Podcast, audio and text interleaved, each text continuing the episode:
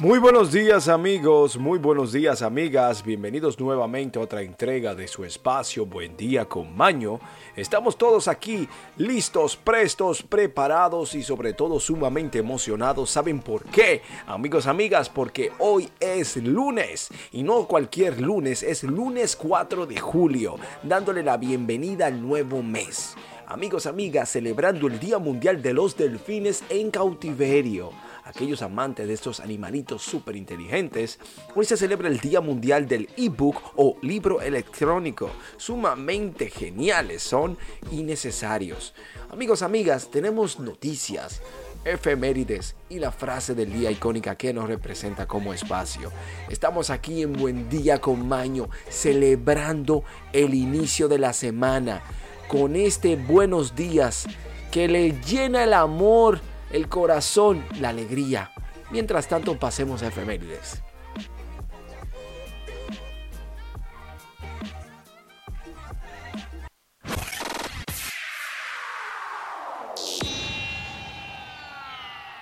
Efemérides. Aquel que conoce su historia no se ve obligado a repetirla. En Buen Día con Maño hablaremos qué sucedió un día como hoy en la historia del mundo. Tenemos aquí que para el año 993 en Alemania, la Iglesia Católica realiza su primera canonización y nombra a santo al obispo Ulírico de Habsburgo. Y en el año 1500 o 1054, los aborígenes americanos, los árabes, los chinos y los japoneses dejan registro de que observaron una supernova durante 22 meses. Permanece tan brillante que puede verse desde día. Los restos formarán la nublosa de cangrejo. Tenemos aquí que para el año 1187, en la batalla de los cuernos de Jatín, las tropas de los cruzados, dirigidas por el francés Guy de Lusignan, rey de Jerusalén, termina en la ocupación europea de Jerusalén. Amigos, amigas, tenemos una del centro de Europa y es que en el 1453 en la Plaza Breslau, en Polonia, 41 judíos son quemados vivos públicamente. Y amigos, amigas, tenemos que en Filadelfia, en el 1776, en Pensilvania, los delegados del Congreso Continental aprueban la Declaración de Independencia. Las colonias darán origen a los Estados Unidos. Véase la historia de la independencia de los Estados Unidos si usted le interesa más sobre este tema. Amigos, amigas, tenemos que en el 1810 en Colombia, grito de independencia de Pamplona. Y para el 1811 en Chile se realiza el primer Congreso Nacional, presidido por Juan Antonio Ovalle. Y para el 1811 se funda en España el Supremo Consejo de Grado 33 y el último rito escocés antiguo y aceptado. Todo por efemérides, pasemos ahora a hablar de noticias.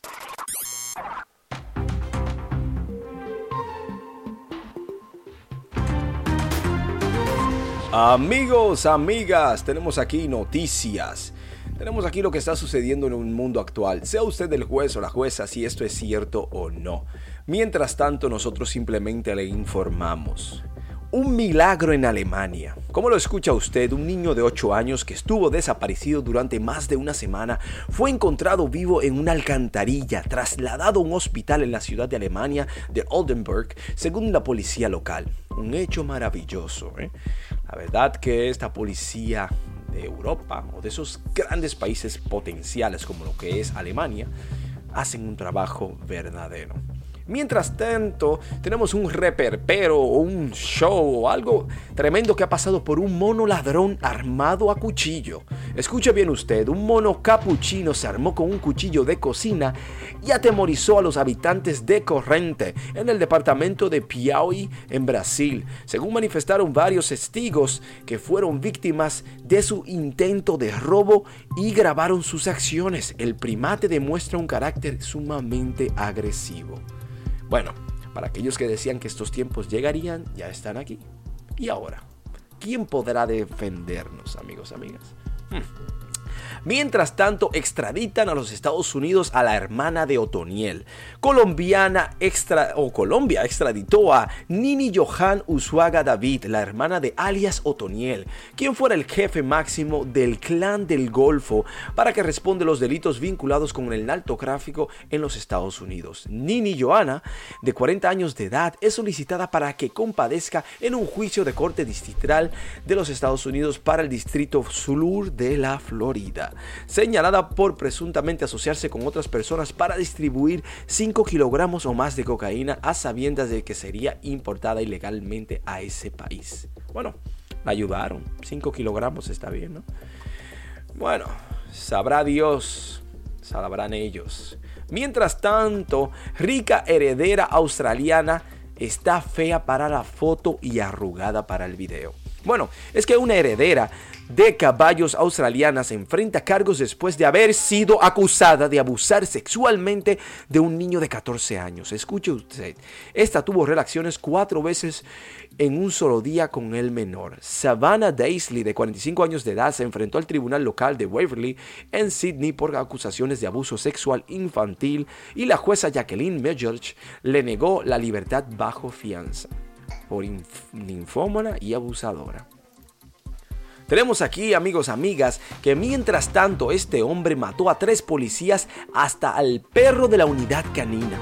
Un hombre que mantenía cautivo a su esposa amenazado de dejarla y a su hija mató a balazos a tres policías del condado de Floyd en Kentucky que habían acudido a la escena y a un perro hirió a otras cinco personas también. El, sospechoso identificado como Lance Stores, de 49 años de edad, fue detenido por las autoridades luego de unas cinco horas de enfrentamientos con los oficiales que arribaron a su vivienda. Imagínese usted qué tremendo ser humano. ¿eh?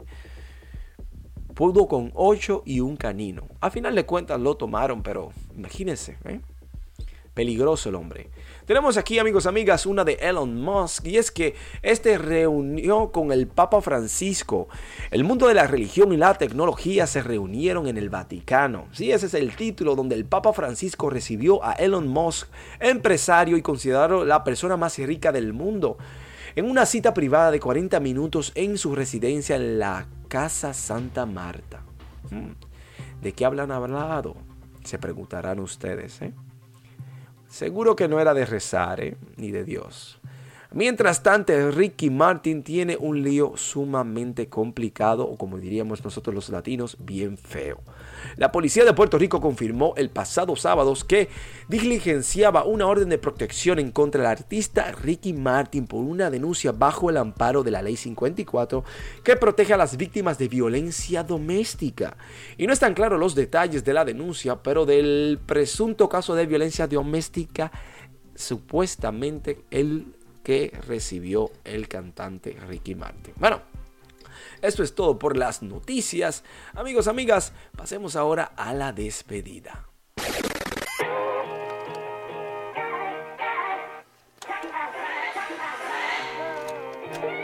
Amigos, amigas, hemos llegado al final de nuestro espacio en conjunto, sumamente agradecidos y bendecidos por su sintonía, sobre todo por el apoyo que recibimos a través de las redes sociales. Gracias por los mensajitos de aliento, gracias a José, a Stacy, a Emélido, a Miguel. Tenemos también a nuestros amigos como Edgar, Edgar el cubano, Edgar el dominicano. Luego tenemos a Gonzalo el mexicano. Y tenemos los amigos de Centroamérica, los panameños, los peruanos, amigos, amigas, los salvadoreños, nuestros amigos en Miami, nuestros amigos alrededor del mundo, en Madrid. Gracias por estar ahí. Besos, abrazos y sobre todo tenemos la frase del día que es la que dice el siguiente. El gesto de amargura del hombre es, con frecuencia, solo el rectificado asortamiento de un niño. Franz Kafka. Feliz lunes en alto, aquí en Buen Día con.